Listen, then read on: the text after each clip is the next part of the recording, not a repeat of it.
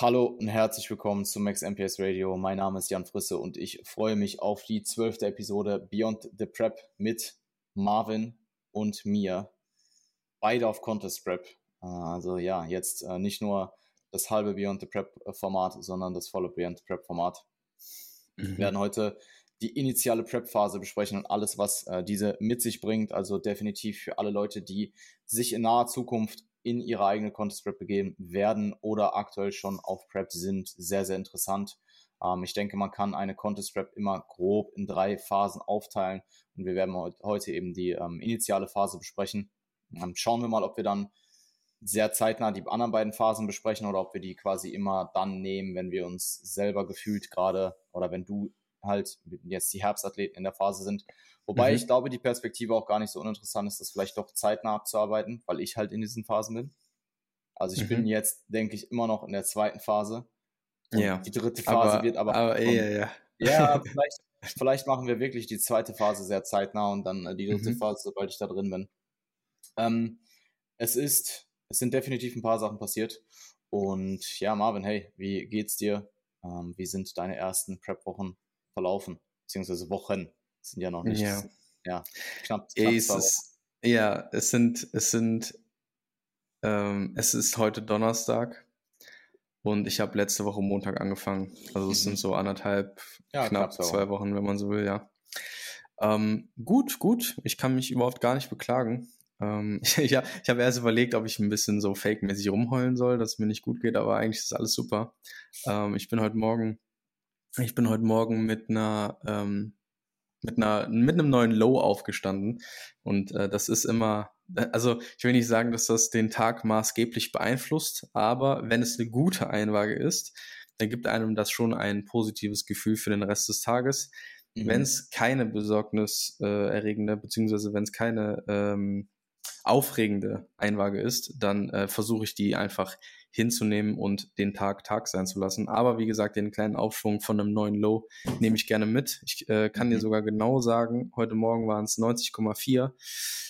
Ähm, meine höchste Einwaage letzte, vor zwei Wochen war tatsächlich im 95er Bereich noch, 95,4, wobei man da sagen muss, da habe ich äh, drei Tage back-to-back -back auswärts gegessen. Äh, das ist wahrscheinlich nicht so die äh, aussagekräftigste Einwaage gewesen, weil da halt dann auch Sushi passiert ist an dem Tag davor. Ja. Ähm, ich hatte aber im Average äh, in, der, in der ersten oder in der letzten Off-Season-Woche hatte ich 93,3.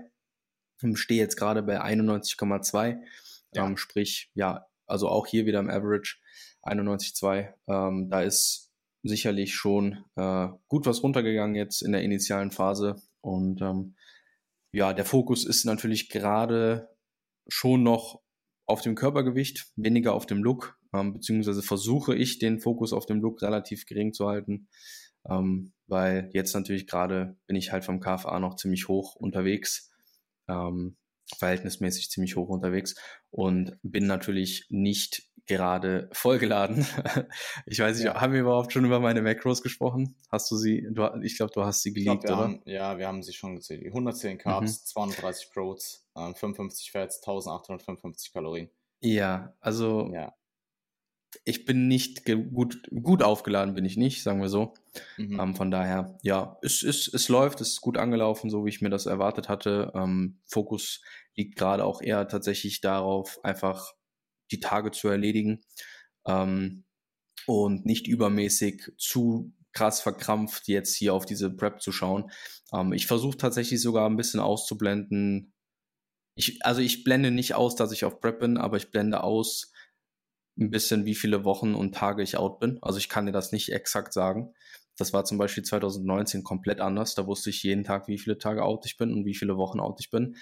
Das weiß ich jetzt gerade nicht genau. Ähm, hat nicht den Grund, dass ich dass es mich nicht juckt. Ähm, aber ich weiß halt, dass Jan es weiß und das reicht mhm. mir für den aktuellen Zeitpunkt. Ähm, von daher, ja, äh, ich habe eh viel um die Ohren. Funktioniert. Ist nicht atemberaubend aufregend.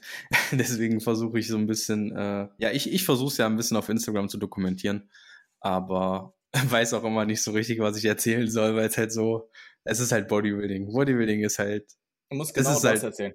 Du musst genau ja. das erzählen, was du jetzt gerade hier erzählst. Musst du genau so musst du es dokumentieren. Ja, ja. Das jo, ist halt wieder 110 stumpf. Gramm Carbs gehittet. Ähm, Look ist soft, Look ist soft und äh, flach.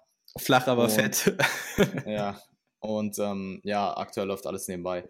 Nee, ich, ja. ich meine, ich, es ist halt einfach die Phase, die am uninteressantesten ist, muss man einfach sagen. Aber die Phase, mhm. die, ähm, man, die Phase, die zum einen extrem wichtig ist und die Phase, mhm. die, die viele Leute auch, wo viele Leute auch schon Fehler machen, muss man einfach sagen, weil warum ist diese Phase extrem wichtig? Es ist die Phase, in der du viel Potenzial hast, viel Gewicht zu verlieren und sind wir mal ehrlich, Pre-Prep Cut hin und, da, hin und daher, die meisten Leute müssen mehr verlieren, als sie auf dem Papier hätten verlieren oder die meisten Leute müssen mehr Körpergewicht verlieren, als sie denken. Zum einen das und daraus resultierend auch mehr, als auf dem Papier in Quote unquote optimal wäre.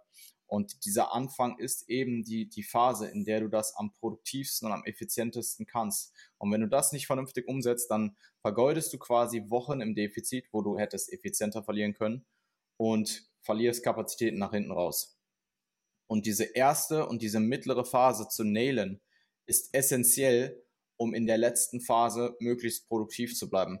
Weil sonst sieht es so aus, du nailst entweder Phase 1 nicht oder Phase 2 nicht oder beide und stehst in Phase 3 mit zu viel Gewichtsverlust da, den du noch verlieren musst. Oder zu viel Gewicht da, was du noch verlieren musst. Und dann hast du halt diesen extremen Sack zum einen, der eh, eh schon da ist. Und zum anderen, ähm, ja, wird das Paket einfach am Ende deutlich schlechter. Dementsprechend wirklich wichtige Phase, die Prep halt zu kickstarten.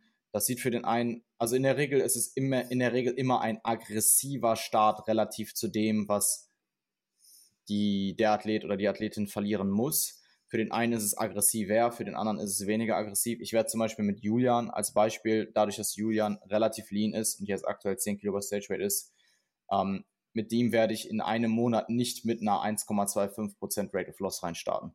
Weil ja. wenn er eine 1,25% Rate of Loss fährt für fünf Wochen und der ist halt jemand, der, er ist halt jemand, der äh, tendenziell eher mehr Mikrozyklen verkraftet, bevor er deloaden muss, also meinetwegen fünf bis sechs Wochen. Wenn ich mit dem 1,25% fahre, dann hat der in, in, den ersten sechs Wochen hat der sechs von zehn Kilo verloren so und dann steht der mhm. Ende, dann steht der Mitte April mit vier Kilo Gewicht da, das er noch verlieren muss. Das ist auch nicht Sinn der Sache. Aber tendenziell ein aggressiverer Start, gut Tempo machen und auch wenn man das Tempo nicht machen kann, gerade am Anfang, zieh mehr an. Zieh mehr an. Hättest du jetzt dein Gewicht nicht verloren, ich habe kein Problem damit, dich unter 100 Gramm Carbs zu setzen, wenn wir dadurch das Tempo am Anfang machen können. Mhm. Nur als Beispiel. Das wird nicht passieren, weil guck mal, du hast jetzt in dem, du hast jetzt in der vierten Einwaage diese Woche 90,4 gehabt und der Sold für diese Woche ist 90,7. Den hast du zwar im Average noch nicht erreicht, weil die Einwagen davor halt noch höher waren, weil der Drop jetzt so äh, radikal war. Aber ich bin sehr, sehr sicher, dass du ähm, dass die nächsten Einwagen in dem gleichen Bereich sein werden, tendenziell noch tiefer. Und dann hast du auch zum Anfang der nächsten Woche sehr schnell wieder den Sollwert für die Woche erreicht. Und das meine ich mit Tempo machen. Wir ziehen halt jetzt gerade wirklich an. Wir verlieren jetzt die ersten, äh, die ersten zehn Wochen mit äh, acht Wochen Diät und zwei Wochen Diet Break. Verlieren wir halt im besten Fall, ähm, verlieren wir halt im besten Fall so um die sieben Kilo. Sieben, acht ish Kilo. Ja. Ja. Ja, acht Kilo in acht Wochen. Mhm. Here we go. Und ich kann dir sagen, ich kann dir sagen, du wirst dich nach diesem zweiten Diet Break, äh, nach dem zweiten Zyklus, nach dem Diet Break, ähm, du wirst dich, du wirst dich komplett normal fühlen. Du wirst diese Refeeds bekommen. Wir werden die Rate of Loss ein bisschen drosseln zum Ende des zweiten Zyklus, sehr wahrscheinlich, wenn es nach Plan aufgeht. Du wirst den Refeeds bekommen, du wirst deloaden und du wirst dich danach fühlen, als hättest du nicht diätet. Und stehst aber ja. mit acht Wochen weniger da. Wenn du jetzt ja. in den acht Wochen aber nur vier Kilo verlierst, dann musst du diese anderen vier Kilo im mittleren Teil wieder wettmachen. Und das merkst du, oder, oder im schlechtesten Fall am Ende oder beides. Und das merkst du dann einfach mehr. Ähm, dementsprechend diese initiale Phase sehr unspektakulär, aber extrem wichtig, Super als, wichtig ja. als, als Fundament. Gerade wenn du nicht nur acht Kilo oder neun Kilo zu verlieren hast, oder lass es zehn sein.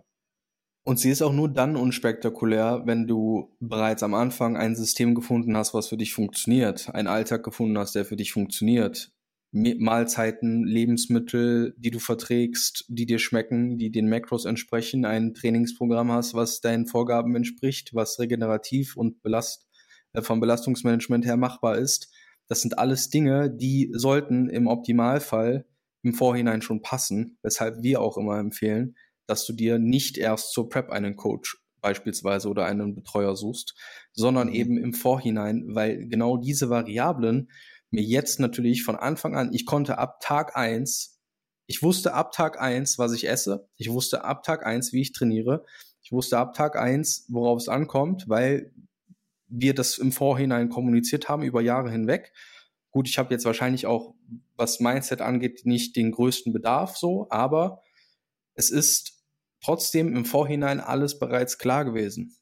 Und nur weil das halt vorgegeben war oder vorhergegeben war, war ich überhaupt in der Lage, diese Phase jetzt von Tag eins auch zu nailen. Also es, die Prep beginnt vor der Prep. Das ist ein ganz, ganz wichtiger Punkt. Wenn ihr diese mhm. erste Phase wirklich zu 100 Prozent nach euren Erwartungen umsetzen wollt. Ja, und ähm, das ist ein, das ist auch noch so ein sehr, sehr wichtiger Punkt, den ich an der Stelle einwerfen möchte, weil wie gesagt, klar, ich hab, bin auch Second Timer, ich habe bewährte Methoden, sage ich mal. Ich weiß, äh, was, was in der Vergangenheit für mich gut funktioniert hat, aber, aber diese Erfahrung muss man auch erstmal machen. Und da macht es halt super Sinn, eben diese Erfahrung unmittelbar vorher schon zu sammeln, wenn man sie noch nicht hat und das halt eben in, in Absprache mit jemandem, der da ähm, einfach Expertise hat. Ja, absolut, absolut. Und auch wenn ich, also was, was wichtig ist zu verstehen, es ist die initiale Phase und die kann sehr nebenbei ablaufen und sie sollte auch nicht mit diesem Tunnel absolviert werden, der dann irgendwann von alleine kommt. Also ich habe dir, habe ich jetzt einige Male darüber gesprochen, ich habe den Prep-Tunnel, dieses ganze Prep-Fokus, den ganzen Prep-Fokus so lang wie möglich, so gering wie möglich gehalten. Der mhm. ist jetzt da. Ich bin aber auch in der 23. Prep-Woche. Das habe ich, ich habe gestern nochmal äh, nachgeschaut, weil immer, ich schaue das mal alle paar Wochen nach und ich verliere immer so ein bisschen die Übersicht. Dann weiß ich nicht, bin ich jetzt in Woche 22 oder 23. Ich habe gestern geguckt, ich bin einfach in der 23. Prep-Woche. Mhm. Und ich merke jetzt, jetzt merke ich, wie es an meine Kapazitäten geht. Hätte ich die letzten 23 Wochen jeden Tag 24-7 nur an meine Contest Prep gedacht, dann wäre ich jetzt ausgebrannt oder wäre an dem Punkt, wo ich auf einem auf Messers Schneide gehe so. Ja. Und ich habe aber noch 19 Wochen oder 18,5 Wochen. So. Ähm, deswegen Wild. diese initiale Phase, die kann sehr, die sollte sehr nebenbei ablaufen, auch als Firster mal da wirklich den Hype drosseln. Erledige, erledige einfach, guck mal, das Ding ist, du kommst von einer Ausgangslage, die in der Regel so ist, dass du komfortabel aggressiv diäten kannst. Komfortabel komme ich gleich nochmal drauf zurück. Du gehst, du machst einfach deine Aufgaben. Du gehst trainieren, da sollte sich in der Regel nichts großartig ändern. Du isst deutlich weniger, das ist natürlich eine große Änderung, aber das sollte in der Regel kein Problem für dich sein, wenn du eine gewisse Diäterfahrung hast, einfach weil du vom Körperfett und vom Körpergewicht noch nicht so tief bist.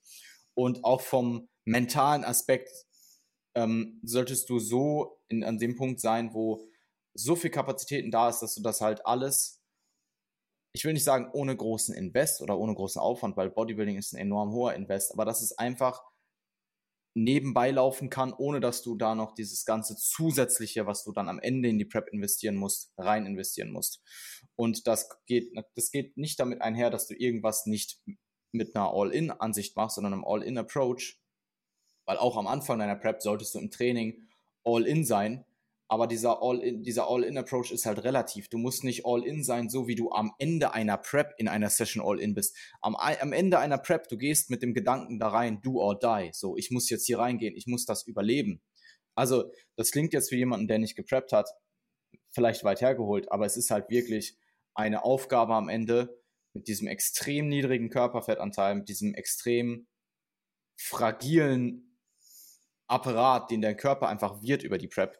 Deine Gelenke, du hast gen generell die ganze Zeit dieses Gelenkstauchen, deine Gelenke sind viel, du hast einfach kein Körperfett mehr. Alles ist, fühlt sich so raw an. Ja, du bist halt zerbrechlich. Du bist, du bist zerbrechlich, du bist zerbrechlich her. Ja. Und das merkt sich, du hast permanent schwere Beine, du gehst mit Lethargie in die Session, du hast permanent Hunger, du hast äh, mentale Struggles, die auch zum Beispiel mit der Hormonumstellung und mit dem Hormonhaushalt äh, zusammenhängen. Und dann gehst du in diese Session und probierst quasi Peak Performance zu replizieren, die du mit 10, 15 plus Kilogramm absolviert hast. Und das ist eine ganz andere Mentalität, die du da brauchst, ein ganz anderer Invest und ein ganz anderer Anspruch als eine Session in der Off-Season oder eine Session in, am Anfang der Prep. Also, ja. Das ist Beispiel, Arbeit. Es ist, ist ja, es ist am Ende auch kein Spaß mehr. Die wenigsten Leute werden am Ende ihrer Prep, wenn sie wirklich in Form sind, noch viel Spaß im Training haben. Das ist dann vielleicht der Spaß, das ist dann vielleicht der Spaß im Sinne von der Spaß am Prozess und du weißt, wofür, es, wofür du es machst. Ja. Du kannst da halt eine gewisse Appreciation rausziehen, eine gewisse Dankbarkeit. Ich glaube, das ist auch super wichtig, dass man sich ständig vor Augen hält, wie dankbar man eigentlich für diese ganzen Sachen sein kann. Aber es ist kein Spaß mehr in dem Sinne, so dass du dir denkst morgens, yeah, heute Legs. So, heute Zeitplätze, halt geil. Das ist halt eher, das ist halt eher so, du wachst auf und der erste Gedanke ist heute Legs und es schaudert dir so. Fuck weißt, my life, Gänsehaut. Ja, du weißt, du weißt, das hab ich, das fängt halt gerade bei mir an. Ich krieg ja. langsam so diese Prep Anxiety vor gewissen Sessions, halt mhm. halt vor allem vor Lower.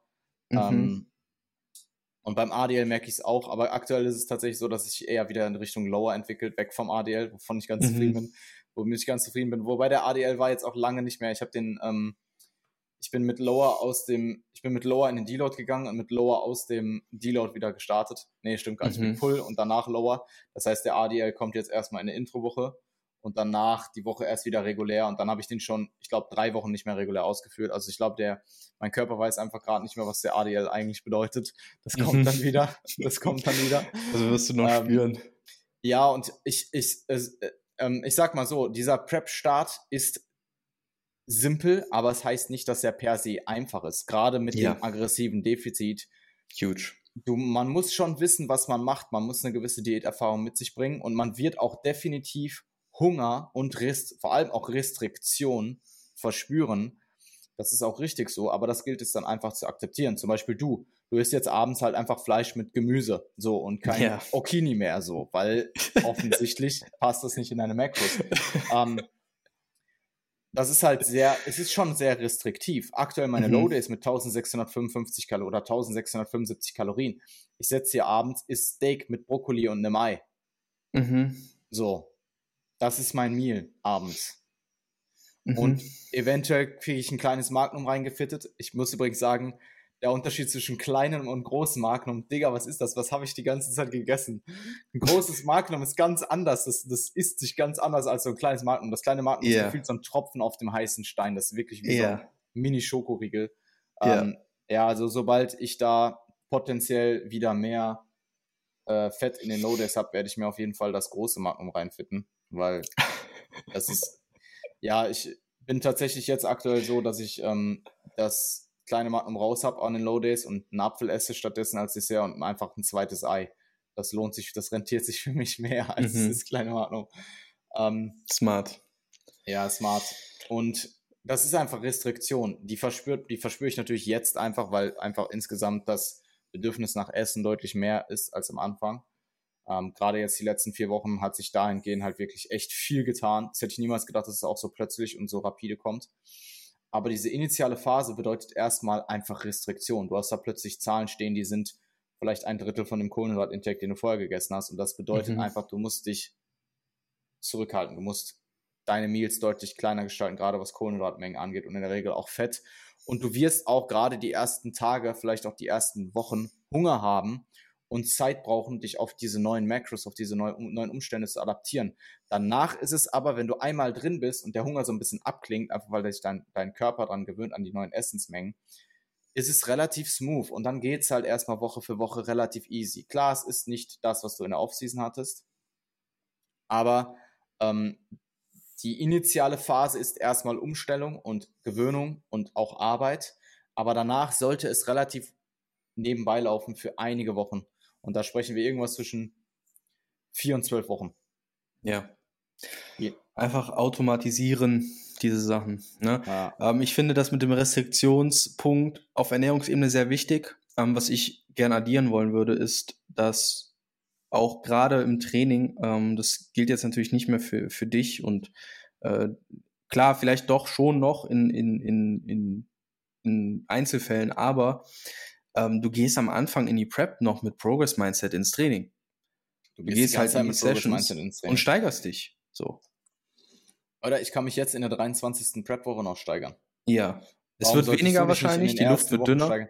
Ich sag, ich sag mal so, es ist nicht so unwahrscheinlich, dass du einfach aufgrund des, doch, gerade wenn du so aggressiv reingehst, du verlierst halt schon ziemlich viel Glykogen am Anfang. Ja. Ähm, dann adaptiert der Körper irgendwann und dann verlierst du zwar auch weiterhin Glykogen im Laufe der Zeit, aber es wird weniger.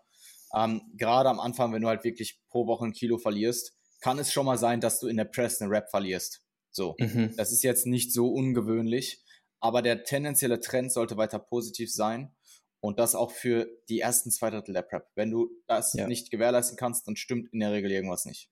Ja. Entweder stimmt dein, entweder gehst du zu aggressiv rein oder du hast, ähm, du, du bist, was dein Training angeht, nicht gut aufgestellt.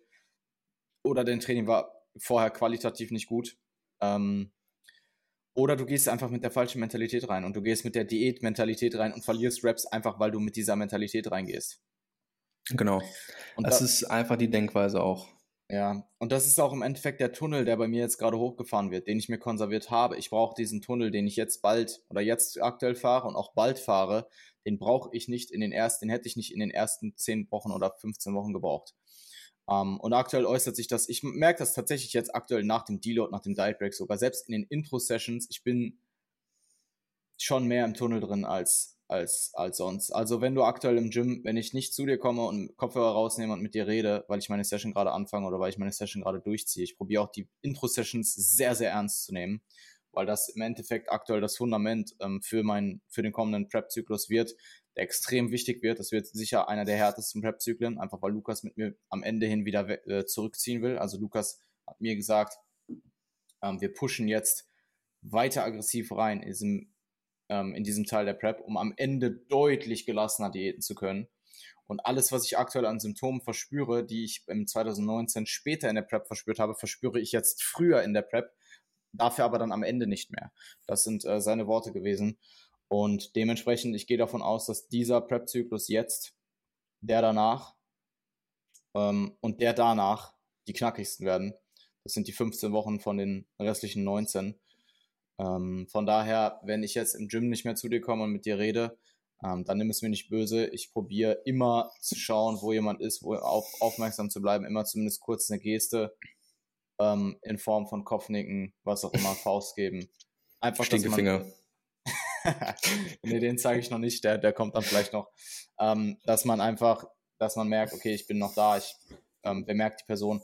Aber ähm, wenn da irgendjemand im Gym ähm, dieses Gefühl hat, das hat nichts mit euch zu tun, das ist, das kommt aus mir. ja. Ja, es ist vielleicht gar nicht mal so unwichtig zu erwähnen. Ich ja, kann mich auch, auch noch ich kann ja, mich ich auch noch an so Momente erinnern, 2019, wo, wo bei uns im Gym echt teilweise echt Bad Vibes waren, weil gefühlt das ganze Personal auf Diät war, ich auf Prep war und alle Mitglieder auf einmal dachten so, hey, was, ist, was ist los? Geil. Ja, ja, das war ähm, ganz witzig. Ich, ich, ich, will halt, ich will halt aktuell halt wirklich so gerade am Anfang der Session, Anfang, Mitte der Session brauche ich das Momentum. Und mhm. gerade auch Lower Sessions und so, ich merke, ich habe ja den Armteil zum Beispiel aktuell vor Lower diesen Armteil, der muss sitzen von der Effizienz her. Wenn ich da irgendwie anfange, großartig zu quatschen und Zeit zu verlieren, dann nimmt mir das Momentum aus der Session raus. Und diesen Armteil, den kriege ich so in 30, 40 Minuten durch. Und wenn ich da aber deutlich länger brauche, dann staut sich halt diese ganze Anxiety, die ich für den Lower-Teil aufspare, staut sich halt auf. Ähm, ich fühle es komplett. Ist bei mir ja auch so. Ich finde halt, ich finde es halt krass. Ich habe gefühlt wirklich innerhalb von Wochen schwere Beine bekommen. Und die sind auch jetzt konstant eigentlich. Die sind manchmal nicht da, aber sehr oft sind die präsent. Und mit, äh, mit schweren Beinen in eine Lower Session zu gehen, das ist schon, das ist schon mal mental ein ganz anderer Anspruch, weil das ist kein Muskelkater. Das sind keine Doms. Mhm. Ich habe ja diese mhm. Session, ich trainiere einmal die Woche Quads. Das sind keine, mhm. das ist kein Muskelkater. Da habe ich vielleicht, klar, ich habe Muskelkater die Tage danach, mal mehr, mal weniger. Das sind einfach, das ist einfach dieses, deine Beine werden schwer und du hast auch dieses gestauchte Gelenkegefühl. Das fängt bei mir halt langsam an, weil ich halt mhm. einfach um meine Gelenke Körperfett verliere. Ähm, und das ist einfach mental ein ganz anderer Anspruch als noch vor vier, fünf, sechs Wochen. Und dementsprechend wird auch der Prep-Tunnel aktuell hochgefahren. Also ich habe ähm, eine Prep Anxiety Playlist, da sind die drei Techno-Songs drin von 2019, die ich danach monatelang nicht hören konnte, weil die mich einfach nervös gemacht haben. Da sind so drei Techno-Songs drin, die sind so relativ lang, so zwischen sechs und zehn Minuten und die bauen einfach so Spannung auf. Das sind so das sind so Songs, die gehen nicht so komplett durch die Decke, aber die bauen einfach so über diese Zeit Spannung auf. Und wenn ich die ins Gym höre, dann stellt sich mein Körper einfach auf, auf Kampf ein. Das ist so, ehrlich. Das ist so. Und die habe ich, halt, hab ich halt jetzt wieder ausgepackt, weil ich die jetzt einfach brauche. So, ich habe die jetzt in einer Playlist, da sind nur diese drei Songs und die laufen die ganze Zeit auf Schleife, bis ich im Gym bin. Ich höre die auch die erste Zeit im Gym noch.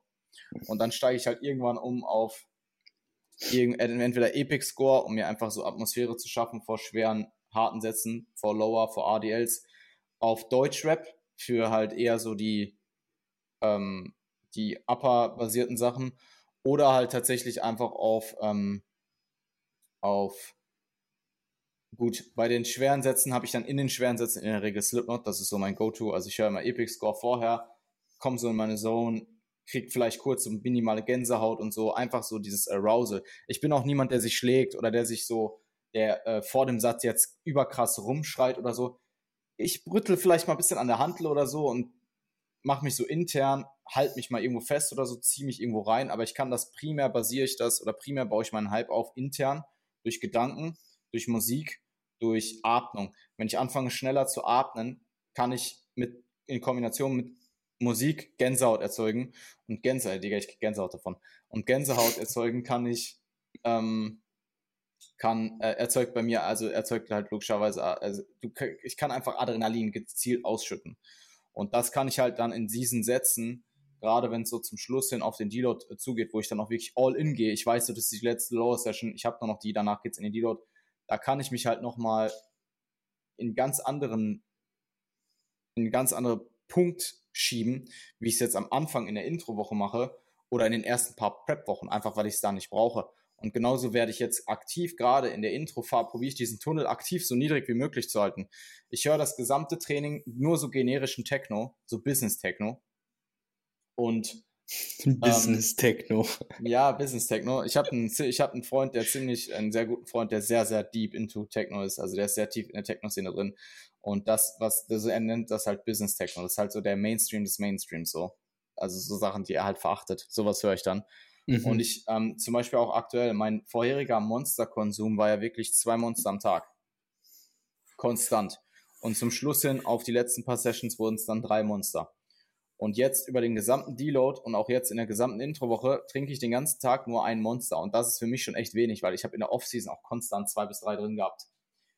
Und ich merke das auch, dass mir das Koffein fehlt, aber ich nehme gerade bewusst dieses Mehrmaß an Ermüdung auch über den Tag, auch in meinem Alltag hin, um mir dieses Koffein für die kommenden Wochen zu konservieren, weil ich brauche es aktuell nicht in diesen Intro-Einheiten. Ich probiere die Intro-Einheiten so zu absolvieren, dass ich mir den Tunnel nehme, den ich brauche, um effizient da durchzukommen. Das ist nämlich auch ein großer Punkt. Ich kann Intro-Einheiten super effizient durchtrainieren. Ich kann eine Push-Session in einer ein, ein Viertelstunde durchtrainieren. Ich trainiere Arme Quads in anderthalb Stunden durch. Und ähm, ich probiere diese Session so effizient wie möglich zu halten. Ich probiere mich aber nicht aufzuhalten. Ich probiere keine Rosal zu nutzen. Ich probiere mir Koffein zu, zu kon konservieren. Ich probiere mir Musik zu konservieren. Ich probiere die Sätze so qualitativ wie möglich zu absolvieren, aber auch nicht zu hart reinzugehen, um mir eben die, das Momentum und die, die, das Fundament für den Zyklus, von dem ich weiß, dass der mich, dass der einen extrem hohen Anspruch an mich haben wird, zu gewährleisten. Und so fahre ich halt aktuell diesen, diesen Tunnel hoch und runter. Und es macht schon Spaß. Ähm, es ist definitiv auch anspruchsvoll. Man muss sagen, also ich habe definitiv Momente mittlerweile, die halt einfach echt wo ich mir denke, wow, warum ist es jetzt plötzlich so anstrengend? Ähm, aber es ist eh geil, also es ist eh gut. Und ja, ich glaube, ich komme langsam aber sicher einfach in Bereiche, wo Ermüdung einfach doch durchaus höher wird.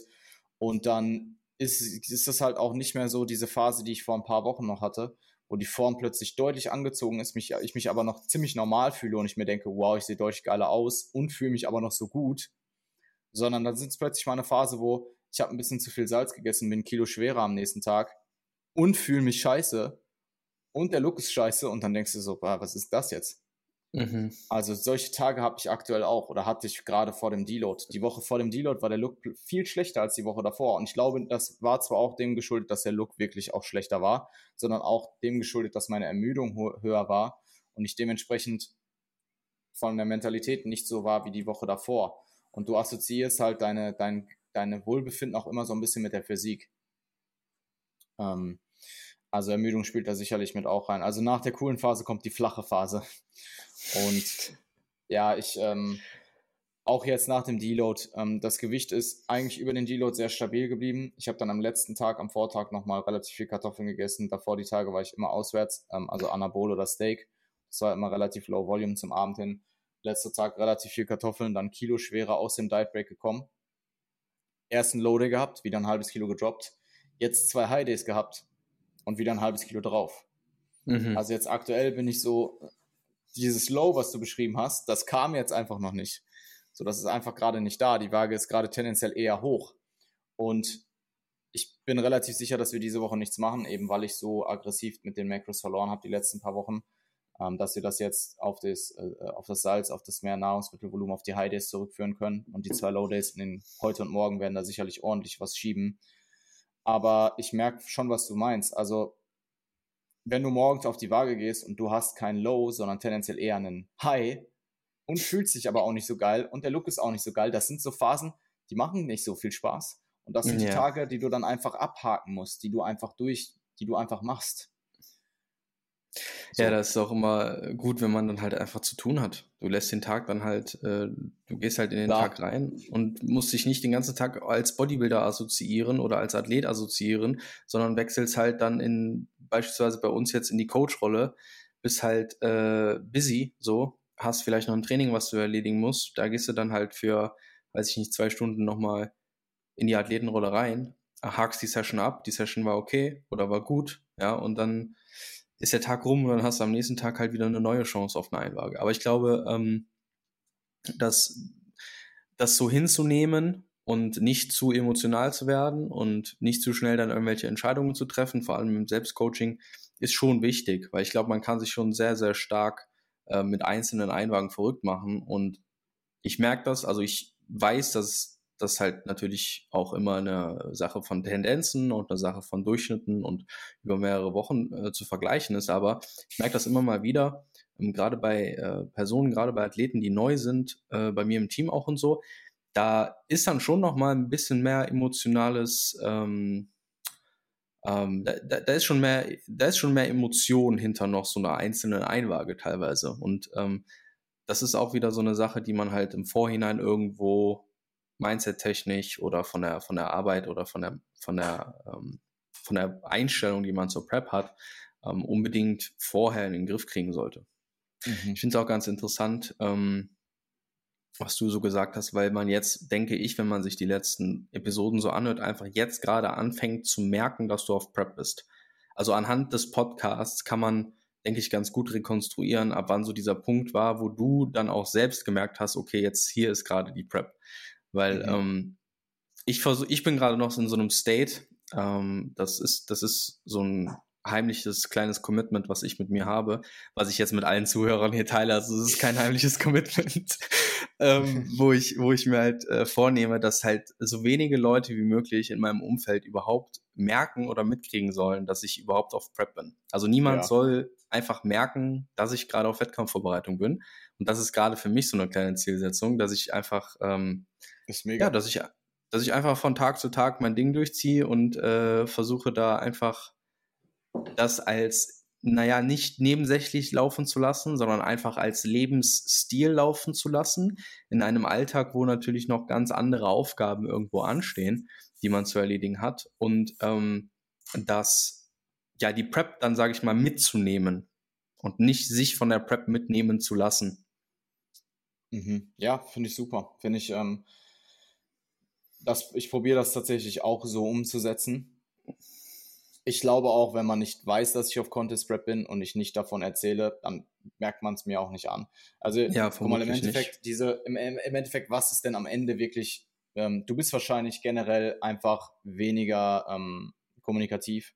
Du bist wahrscheinlich, also ich kann, ich spreche mal von mir. Was passiert mit mir am Ende? Ich bin deutlich weniger kommunikativ. Ich bin, ich bin introvertierter einfach. Ähm, weniger Gestik, weniger Mimik, langsamer, ich spreche langsamer. Ähm, mein Gesicht ist eingefallen du bist super dünn. Ähm, solche Sachen. Also super dünn auch in Kleidung und so. Man mhm. sieht es dir einfach an. Du siehst halt einfach nicht mehr unbedingt gesund aus. Siehst halt und krank ich, aus, ja. Ja, und ich, ich glaube, ich habe aktuell noch nichts davon.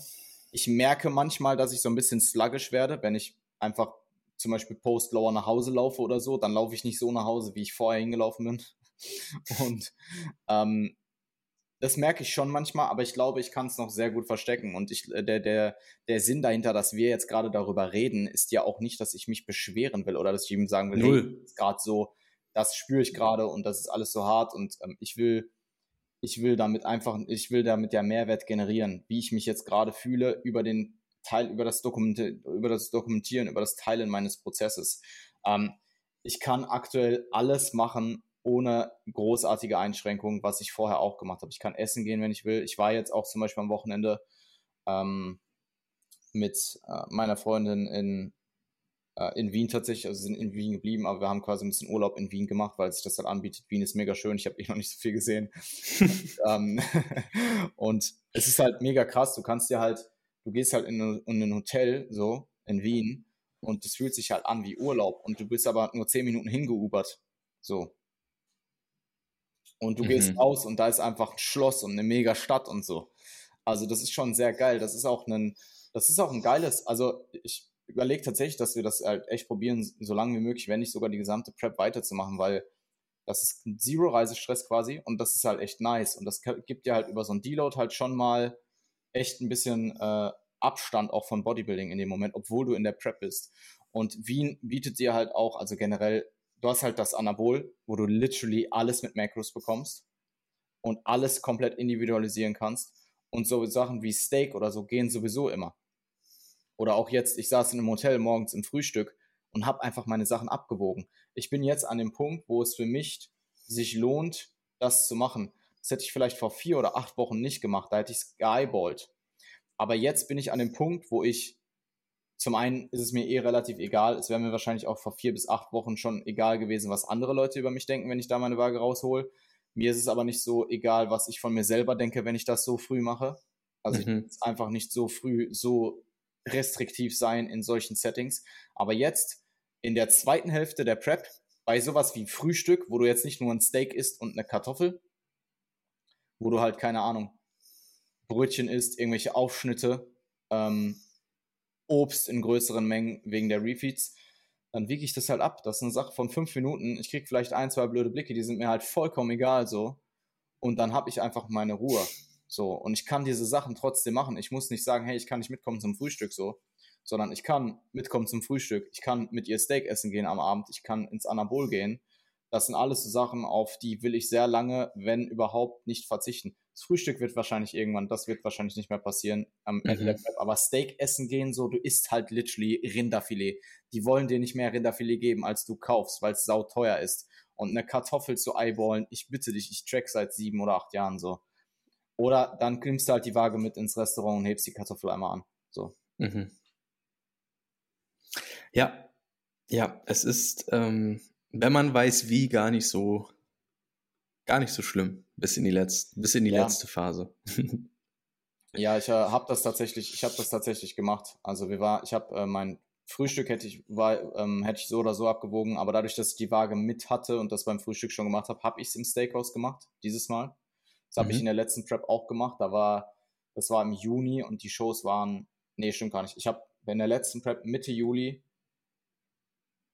also Mitte, Mitte August, auch so drei Monate out oder so. Also ziemlich genau da, wo ich jetzt bin, habe ich auch angefangen, im Restaurant Sachen abzuwiegen. Warum ich das jetzt aber auch gemacht habe, ist, ich weiß jetzt einfach, was die Sachen wiegen im Steakhouse. Ich brauche es jetzt nicht theoretisch nochmal machen. Ich weiß, ich kriege diese flache Schale Butter. Das sind, es waren jetzt 11 Gramm, aber es sind halt, keine Ahnung, ich track jetzt einfach 12, um sicher zu sein, weil die ist nicht, die wird oben abgestrichen, da kann nicht mehr drin sein. Die Kartoffel ist 250 Gramm, track ich, am, an, an, track ich ab jetzt einfach 275 bis 300, je nachdem, was ich denke. Steak kommt sowieso, so wie es kommt. Und dann kannst du nichts falsch machen. Und das brauche ich auch nicht super spät in der Prep dann noch abwiegen. Keine Ahnung, vielleicht mache ich es weiterhin.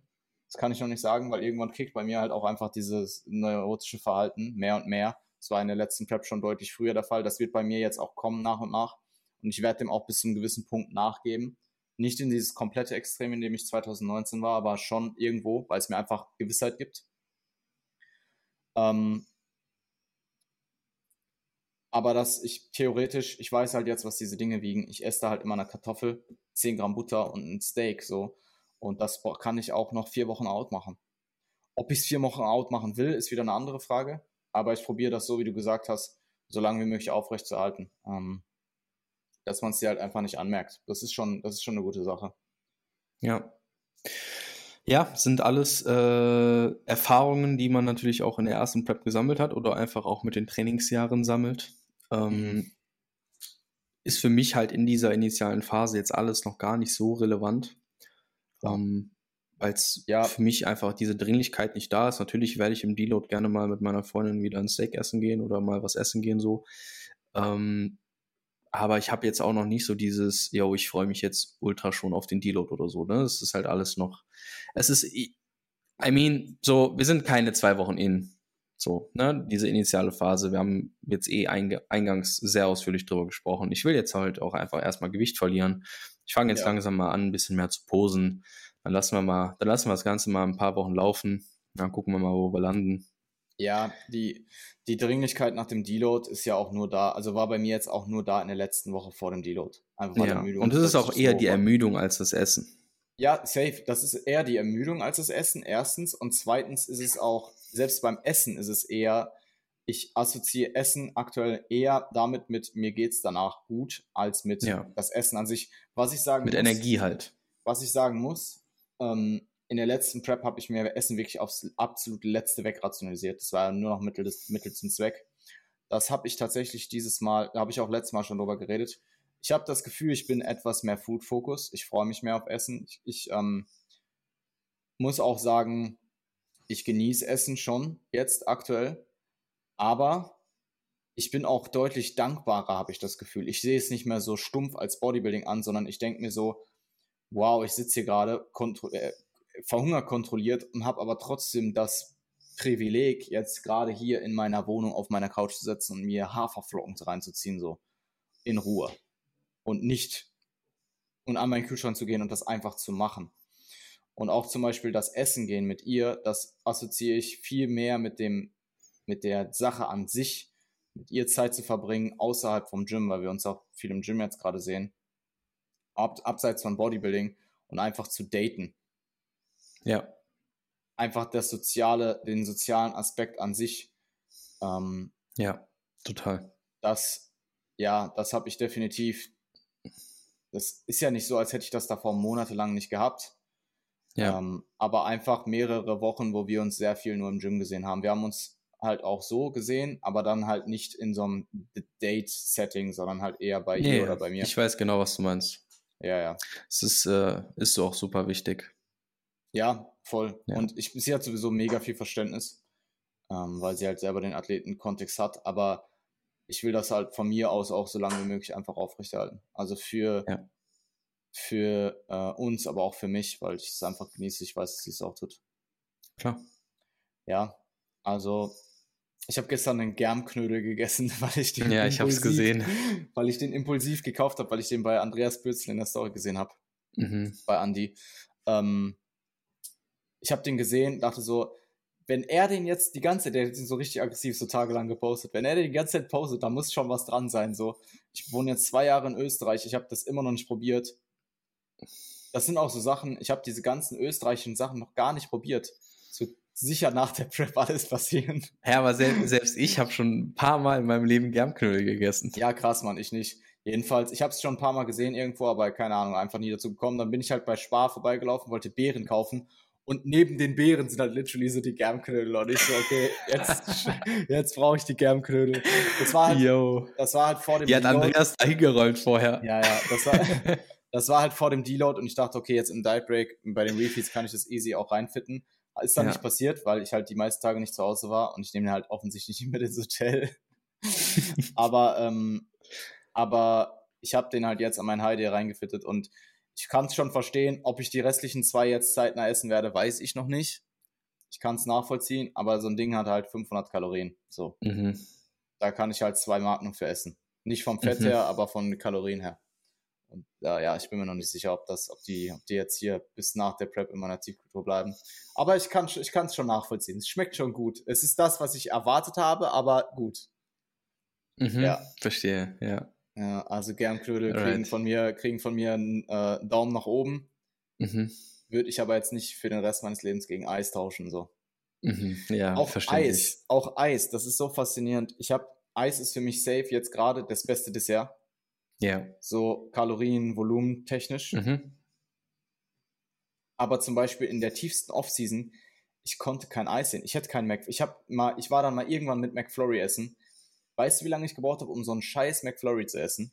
Weil ich mir den einfach nur reinwürgen muss. Mhm. Oder einen ganzen Pint Ben Jerry's unmöglich zu essen. Unmöglich. Mhm. Oder am Anfang der Prep habe ich mir relativ schnell ein paar Wochen in so ein Light Ben Jerry's geholt. Das Salted Caramel Brownie, das hat komplett scheiße geschmeckt. Also es war wirklich so, ich habe mir gedacht, was mache ich hier? Nach der Hälfte des Pints wollte ich nicht mehr. Und habe den dann aber noch gegessen, weil ich halt ge ge getrackt habe. Dann hatte ich bei meinen Eltern um Weihnachten das Schokoladigere. Das war okay, aber da dachte ich mir auch so, ist immer noch zu früh. Und jetzt hatte ich beides nochmal und jetzt denke ich mir so, ah, hm, okay. Ja, kann man essen. kann man essen. Kann man essen. Passt halt, passt halt weder bei meinen äh, Low noch bei meinen High Days aktuell rein mit dem, was ich sonst so esse. Aber bei so Refeeds kann man sich das schon gönnen. Mhm. Und äh, das finde ich auch faszinierend. Es kommt irgendwann der Punkt Peak Off-Season, da will ich eigentlich gar nichts Süßes mehr essen. Und aktuell merke ich, je länger ich preppe, desto eher kriege ich diesen süßen Zahn wieder. Also Oats aktuell beste Mahlzeit am Tag. Und das sage ich jetzt, nachdem ich vor sechs Wochen gesagt habe, ich habe Ich kann mir nicht Oats, vorstellen, Oats mir, zu essen. ich als, nachdem ich vor, vor sechs Wochen gesagt habe, nachdem ich vor sechs Wochen einmal Pre-Workout 60 Gramm Oats gegessen habe und mir übelst übel war und ich erstmal Pass gegangen und schlafen musste. und jetzt esse ich Oats unvorstellbar.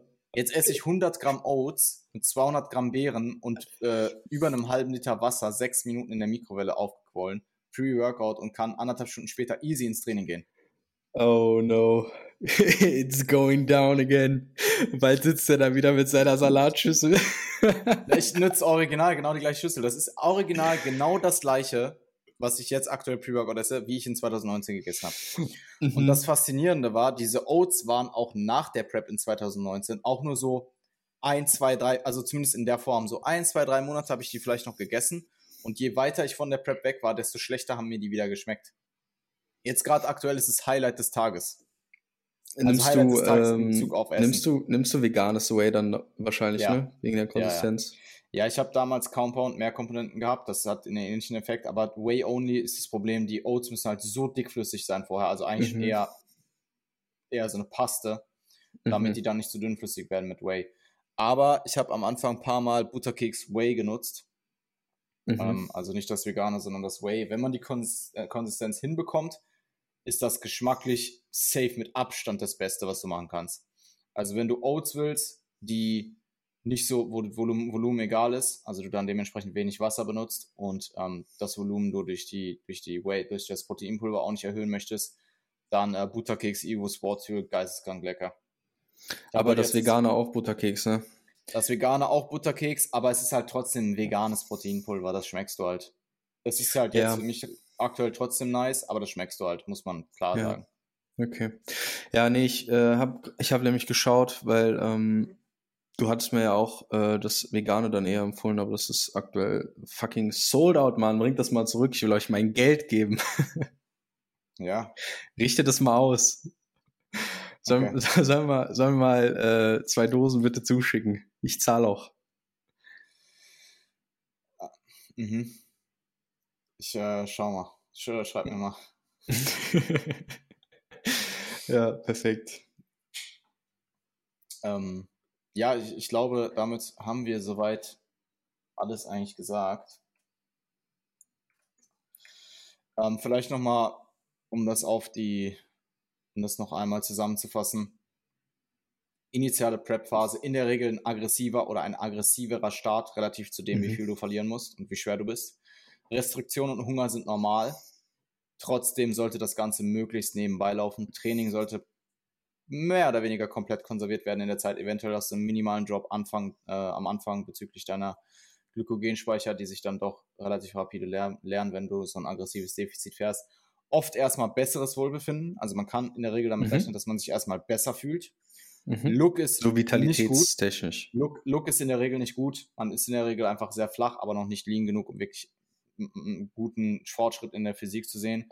Ähm, und alles andere sollte im ersten Drittel der Prep halt komplett intakt bleiben. Also in Bezug auf Prep-Diät-Symptome sollte da in der ersten, im ersten Drittel nicht großartig was passieren. Ich würde schon empfehlen, Posing reinzunehmen, nach und nach auch zu erhöhen. Wir haben jetzt bei dir aktuell zu den Bildern und zweimal Post-Workout drin. Das würde ich dann auch ähm, zeitnah etwas anheben. Ich würde es nicht zu sehr zu viel machen, einfach um da Stamina äh, bzw. Frequenz langsam anzuheben und dich damit nicht zu erschlagen. Also das auch so ein bisschen nebenbei laufen zu lassen. Gerade für dich als Second-Timer, als First-Timer vielleicht nochmal aggressiver reingehen, einfach um schneller zu lernen, die Lernkurve am Anfang mitzunehmen. Und spätestens im zweiten Drittel würde ich Posing so etablieren, dass es von der Frequenz auch so hoch ist, dass du da wirklich viel Übung und viel Stamina und viel Routine reinbekommst, weil das Problem ist, wenn du das nicht machst, dann hast du das im, dann hast du diese Aufgabe im letzten Drittel und da fühlst du dich sowieso schon scheiße.